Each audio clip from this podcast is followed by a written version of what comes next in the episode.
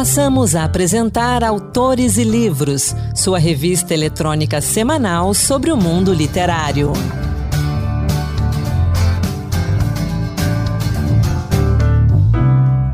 Olá pessoal, sou Anderson Mendanha, bem-vindos a mais um Autores e Livros Dose Extra, que toda semana traz para você um conteúdo exclusivo do mundo da literatura.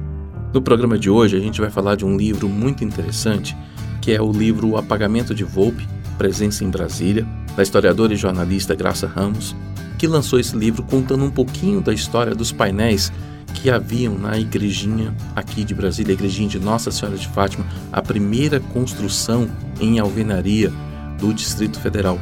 Então, para a gente conversar sobre esse livro, sobre a história da igrejinha, dos painéis de Volpe e também de Volpe, aqui no estúdio comigo, Graça Ramos. Graça, bem-vinda.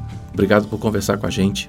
Obrigada, Anderson. Obrigada aos ouvintes da Rádio Senado. É, e obrigada à cidade que acolheu o livro tão bem. Antes da gente falar do livro, vamos falar de Volpe. Eu claro. acredito que alguns dos nossos ouvintes não saibam quem é Volpe ou sabem assim de uma forma superficial. Então, rapidamente apresenta ele para gente. Volpe é, nasce na Itália, na Toscana italiana, vem ao Brasil com menos de dois anos, com a família, claro, é, se instalam em São Paulo. Volpe é, se torna é, um pintor decorador de paredes, porque no início do século XX, as casas da burguesia paulista eram decoradas, elas recebiam enfeites, né?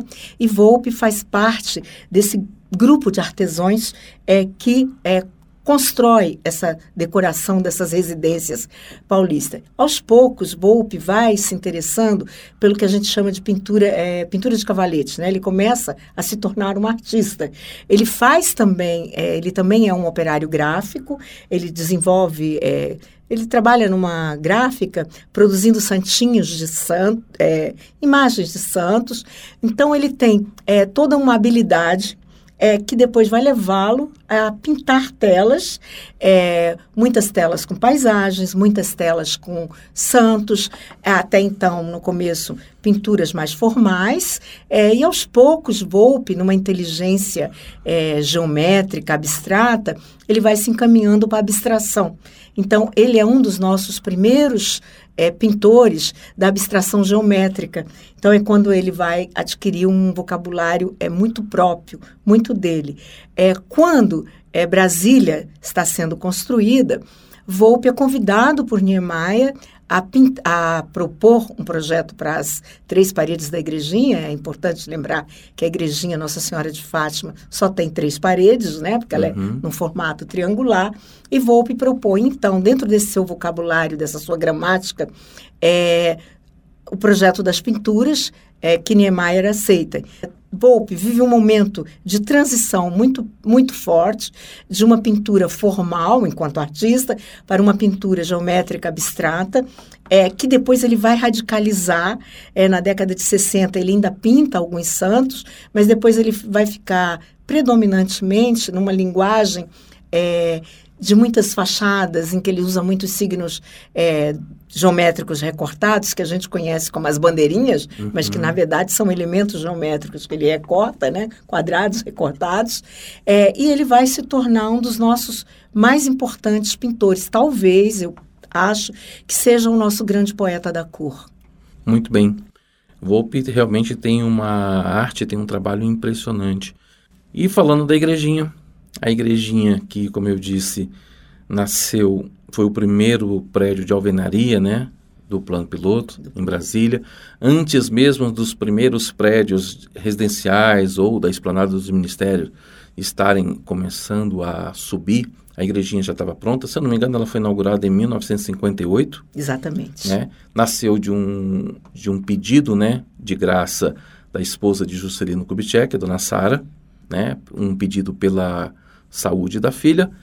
E aí, a partir desse pedido, Neymar desenhou a igrejinha. Como a senhora disse, a igrejinha tem apenas três paredes, tem um formato peculiar, né, bem interessante. E Volpe convidado a pintar os afrescos da igrejinha. E aí, o que, que aconteceu? Volpe veio, pintou. Os painéis estavam lá na parede. E aí o que é que aconteceu? Bom, vamos por partes. É, a igrejinha é a primeira é, obra de alvenaria no plano piloto, porque a ermida de Dom Bosco já estava em, construída antes, mas ela está fora né, uhum. desse marco. Né? Então, vejam bem, a cidade começa com duas construções de terror religioso. Né? Isso é muito importante, porque a gente sempre costuma ver o objeto artístico distanciado é, da prática política, mas é, era um gesto político. De Niemeyer de Juscelino. Por quê? Porque é, a transferência da capital necessitava de muito apoio. Então, a construção da igrejinha ela se faz um momento muito forte na busca de um apoio da igreja para a ideia da transferência, uhum. que tinha muitas resistências na sociedade brasileira. Né? Havia muito apoio de um lado, mas havia também muita resistência. Então, para que não ocorresse o que ocorreu em Belo Horizonte, quando o prefeito Juscelino faz é, todo o complexo da Pampulha e a igrejinha de São Francisco é que sofreu muita resistência da igreja por sua linguagem modernista, pela presença de Portinari nos painéis, eles buscam o apoio da igreja é, para essa inauguração da igrejinha Nossa Senhora de Fátima. Volpe é convidado. É uma surpresa, porque Niemeyer trabalhava muito é, com Portinari, ele gostava da parceria com Portinari. Então, ele traz Volpe, que é uma linguagem. Nós estamos ali no momento da arte brasileira em que as forças do concretismo estavam muito fortes. Volpe vem, ele apresenta cinco esboços a Niemeyer. Niemeyer escolhe três. É, não sabemos por que apenas dois dos esboços foram implantados, foram trans, transplantados para as paredes. O terceiro esboço, eu não sei o que aconteceu, e aí pode ser que no futuro algum historiador venha nos contar, né? A pesquisa é isso, é uma continuação. É, ele pinta esses esboços, claro que dentro da sua linguagem, ele utiliza o símbolo das bandeirinhas. É, isso é 1958, quatro anos depois, tudo é apagado. E apagado de uma maneira até agora irreversível. Eu coloco até agora porque a tecnologia é uma coisa que pode vir um dia a dizer é possível recuperá-los, né? A gente não, não sabe. Eles são apagados e o que nós temos são imagens preto e branco desses dessas duas paredes, que é a parede orientada 308 e a parede central. Uhum. É, e temos uma imagem, imagens coloridas e um filme feito por um cineasta sueco, é, que foi de onde eu tirei as, as, imagens que estão no livro. São as únicas imagens coloridas dos painéis de Volpe que eu tive acesso até o momento. Isso não significa que no futuro outros pesquisadores não venham achar, né? Tomara que achem, será uma maravilha se forem encontradas, né? É, a reação da comunidade e dos padres à pintura do Volpe é porque eles interpretaram que Volpe fez algo muito perto do profano, por causa do uso das bandeirinhas. Só que Volpe foi muito inteligente. Ele utiliza essa linguagem das bandeirinhas, digamos assim, só que utilizando é, aspectos da tradição religiosa. Então, ele faz um painel é, em que ele mostra uma fachada que, se a gente for interpretar, é como se fossem as crianças que viram Fátima, os vizinhos, uhum. é, a população que foi chegando, uma progressão aí geométrica, né? É, utilizando os símbolos cristãos. A ideia de portas, porque o cristianismo, de, de modo geral, a ideia de porta é muito frequente como um acesso a, Deus, a iluminação, é isso, a passagem. A passagem. Uhum. Então, ele faz cinco estruturas retangulares nessa parede da 308, como se fossem portas, né? Então, eu acho que ele, ele não foi interpretado ele não foi compreendido. Na parede central, ele joga com o numeral 12, que é um numeral muito importante também para a tradição cristã. Os 12 hum. apóstolos, é, os 12 juízes. Os 12 juízes. Né? Os ele, profetas. Exatamente. Ele coloca um jogo de 12 bandeirinhas ali. A Nossa Senhora vem levitando, né? ela levita.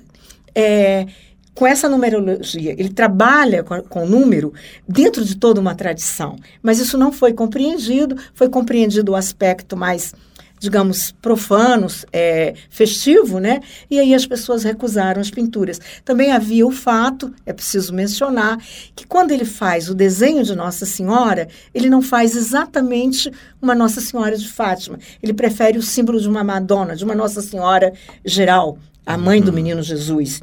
Isso também não foi, não foi aceito. E aí, então, a comunidade e os padres já eram os franciscanos lá, se eu não me engano, né? Eles apagaram as imagens. Eles apenas pintaram por cima ou rasparam as paredes? Olha, é, os relatórios produzidos pelo Instituto do Patrimônio Histórico e Artístico Nacional na década de 80, quando se começa a rever essa questão, dizem que eles rasparam. Alguns entrevistados me falaram que foram raspados. É, a gente tem que acreditar nos relatórios. Né? Sim, foram técnicos que foram lá e, e que fizeram essa certificação.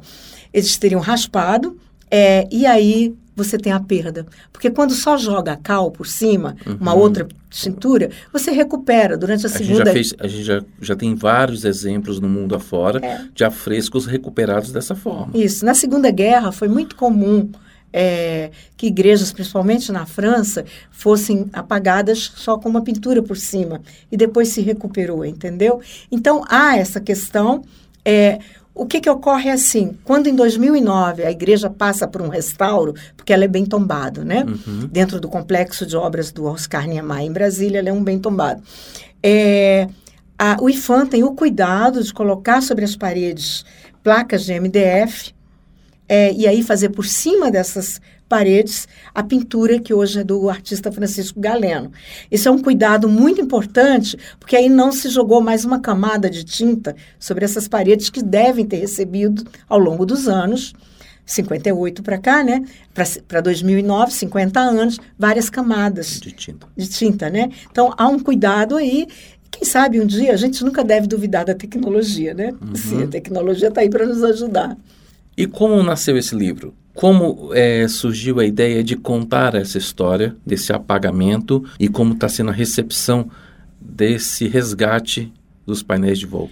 Bom, é, quando Brasília ia fazer 60 anos, né, há três anos, eu recebi o convite para escrever um livro sobre a igrejinha. E eu disse não. De início eu falei não, não quero. Por uma série de questões, é a igreja é que eu tenho que falar um pouco no meu tom pessoal, porque o livro também entra nisso. É uma igreja que foi muito importante para minha família, porque eu perdi um irmão e um avô por acidentes socorridos, um em Brasília e o outro no Piauí no mesmo dia, e eles morrem.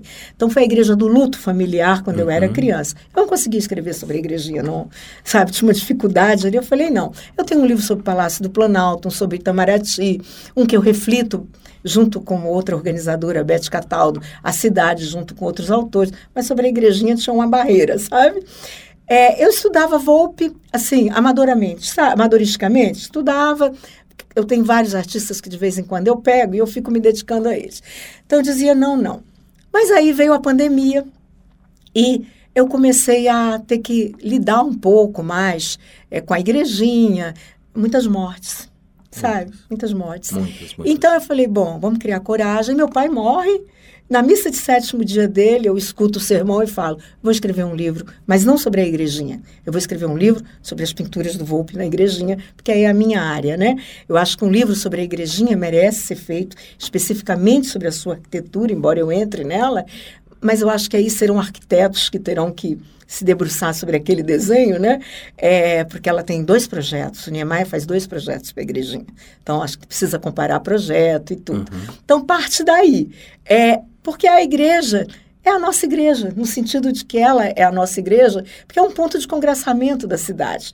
Você pode não ser católico, mas aquela praça aberta é um detalhe importante. As igrejas do plano piloto, de modo geral, elas são cercadas ela, ela não é cercada. É, só ela e a catedral. É, ela ela está ali para receber. Você senta naqueles bancos, você conversa. Acho até que a cidade deveria aproveitar melhor aquele espaço, propor concertos abertos, sabe? Porque ela é um ponto muito importante. Tem uma artista plástica é, professora da UNB, a Karina Dias, que tem um vídeo muito bonito, eu cito o, o vídeo dela no livro, mostrando isso, quanto aquele lugar é importante para para a passagem das pessoas, por encontro e para várias gerações e hoje para várias idades, porque atrás da igrejinha nós temos a escola Par, que é um marco de todo o sistema educacional de Brasília, uhum. né?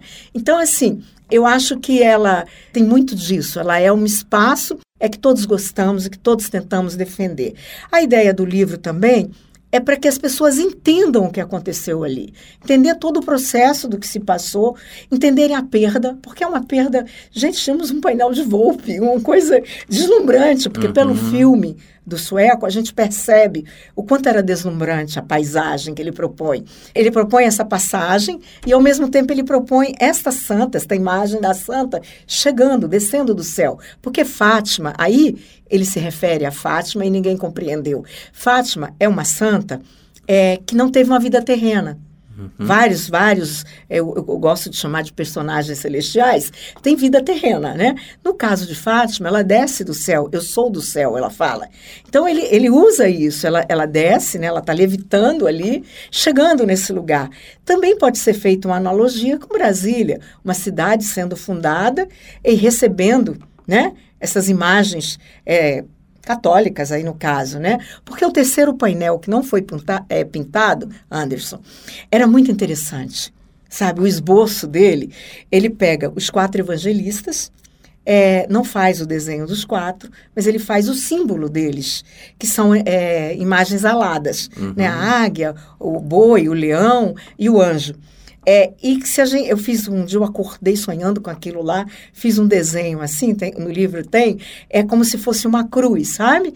E aí a gente vai recuperar a tradição cristã e a gente percebe que lá no início da cristandade, esse era um emblema, era o tetramorfo que era o símbolo dos quatro evangelistas, uhum. do qual se via um desenho ali de uma cruz incipiente. Então, ali também ele recupera uma tradição. Agora, essa parede não foi pintada, nós não sabemos. Foi, eu acredito que tenha sido muito em função do tempo. A obra atrasou. Tudo era toque de caixa, né? A era. igrejinha foi uhum. construída em 100 dias, né? É. Mas a obra atrasou. Aí havia uma inauguração marcada para 3 de maio. Então, Volpe, ele teve muito pouco tempo, imagine, aquilo era grande, gente, a parede ali é grande, né? É, para fazer tudo. Eu, houve também que ele é contratado inicialmente para pintar duas paredes. Hum. Então, pode também ter havido um problema aí de verba, a gente não sabe. Não consegui acesso a documentos. É bom que se diga que eu não tive acesso à documentação da igreja. A igreja não me permitiu Quer dizer, não me permitiu assim, não me proibiu, mas nunca respondeu meus e-mails, né? Então, não me uhum. permitiu ter acesso à documentação.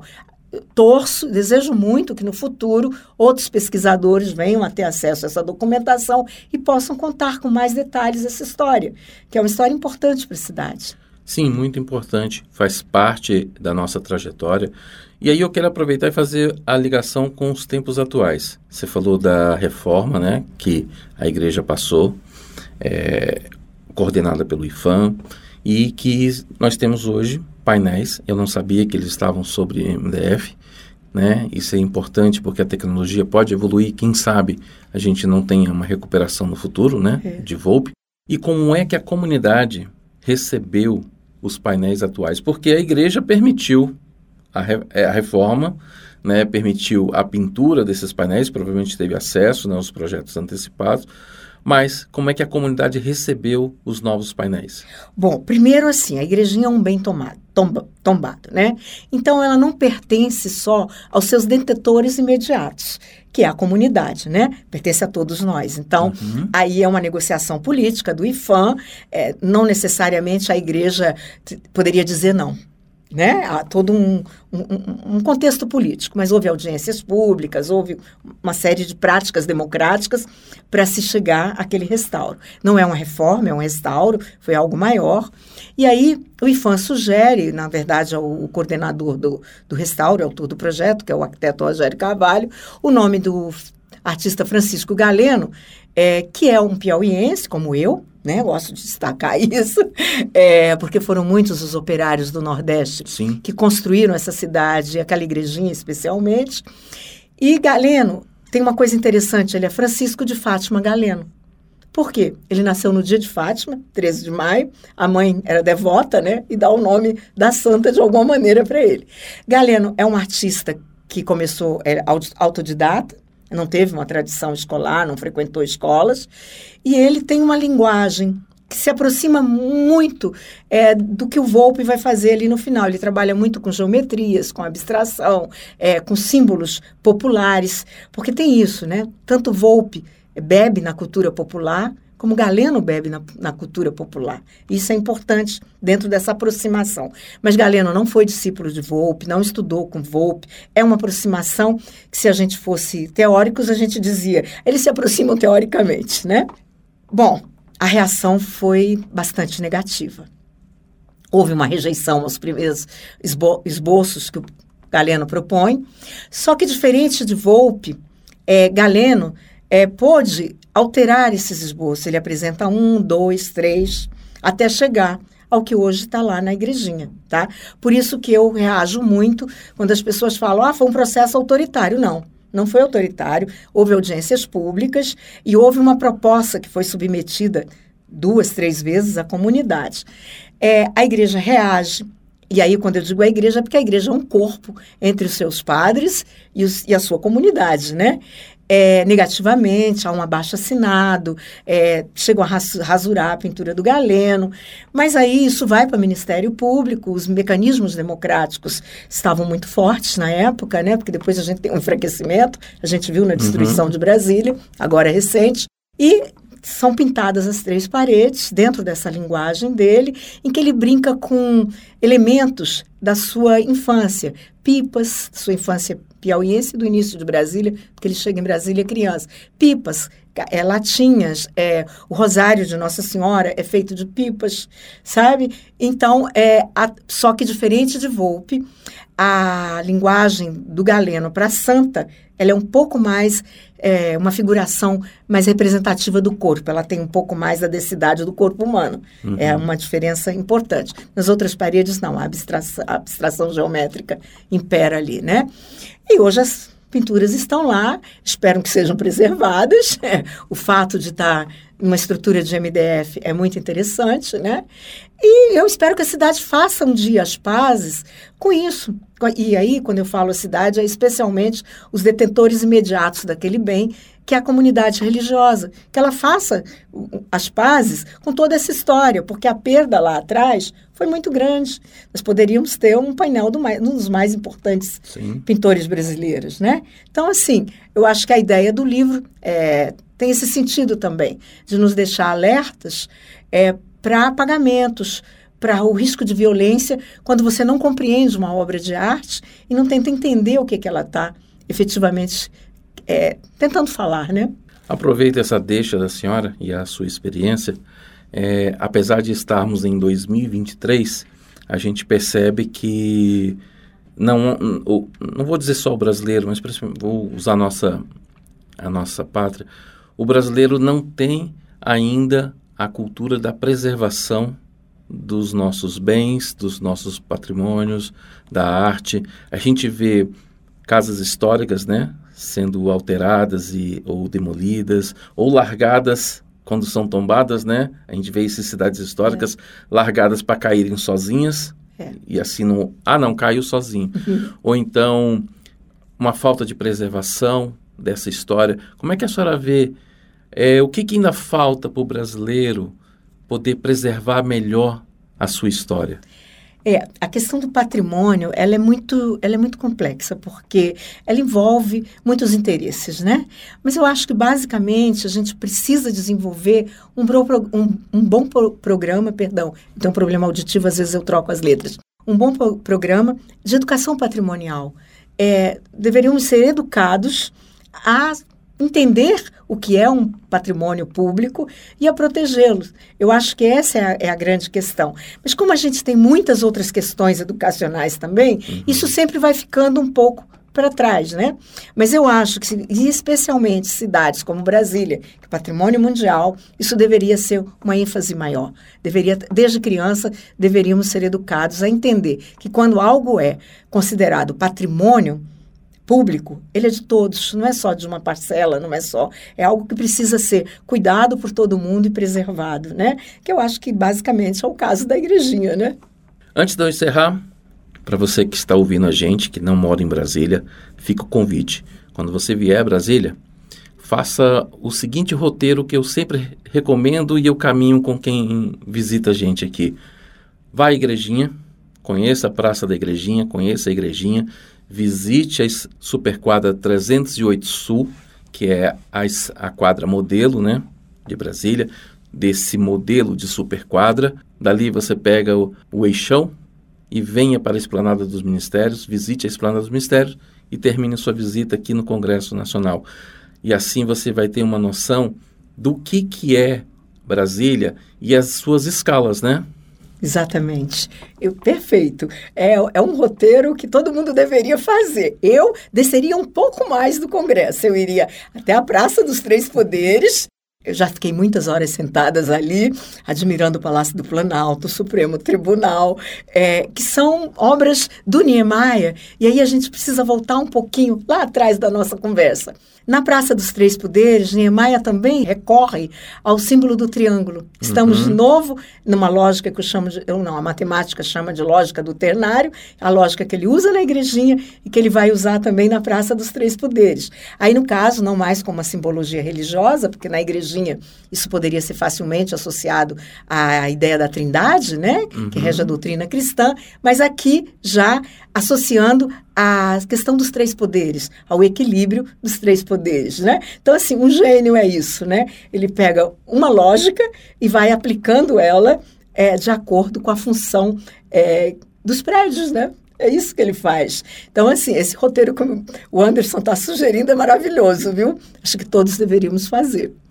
Graça, onde é que a gente pode encontrar o seu livro, não só aqui em Brasília, mas para quem mora fora de Brasília? Em Brasília, é, na Livraria Circulares, na 103 do Sul, na banca da 308 Sul, tinha que estar tá lá, não havia uhum. como, né? E pela internet, ele pode ser acessado no site da editora Tema Cultural e pode ser acessado também na Amazon. É, já colocamos na Amazon. Então, assim, ele está e fora de Brasília, no Rio, na Livraria Travessa, aqui Brasília também ontem foi para a livra, Livraria Travessa, é, e no Rio também na Livraria Travessa. São Paulo a gente ainda não é, negociou. Tá certo, então. Graça, muito obrigado pela sua presença aqui. E eu vou deixar o convite que eu sempre deixo. Eu quero que você volte mais uma vez para a gente continuar conversando, para que a gente fale também dos seus outros livros e que você fale também do seu trabalho com a literatura infantil. Ah, obrigada. Eu agradeço muito, Anderson. A conversa foi ótima. Agradeço aos ouvintes e às ouvintes. Foi muito bom falar um pouco sobre o livro. E eu posso voltar. Qualquer dia a gente conversa sobre a questão da literatura infantil. E só assim para fechar, o livro do Volpe eu usei muito do que eu vi da literatura infantil sobre o Volpe, sabe? Então ele é um orgânico é, das minhas experiências com a cidade, com a história da arte, é, com a literatura infantil e com o nosso jornalismo. Tá certo, então obrigado mais uma vez. Muito obrigada. Obrigado você também que acompanhou a gente aqui no Autores e Livros Dose Extra. Fica o convite para você acompanhar também os outros programas que estão disponíveis em podcast ou no site da Rádio Senado, senado.leg.br barra rádio. Um grande abraço para você e até a próxima. Boa leitura. Acabamos de apresentar Autores e Livros, sua revista eletrônica sobre o mundo literário.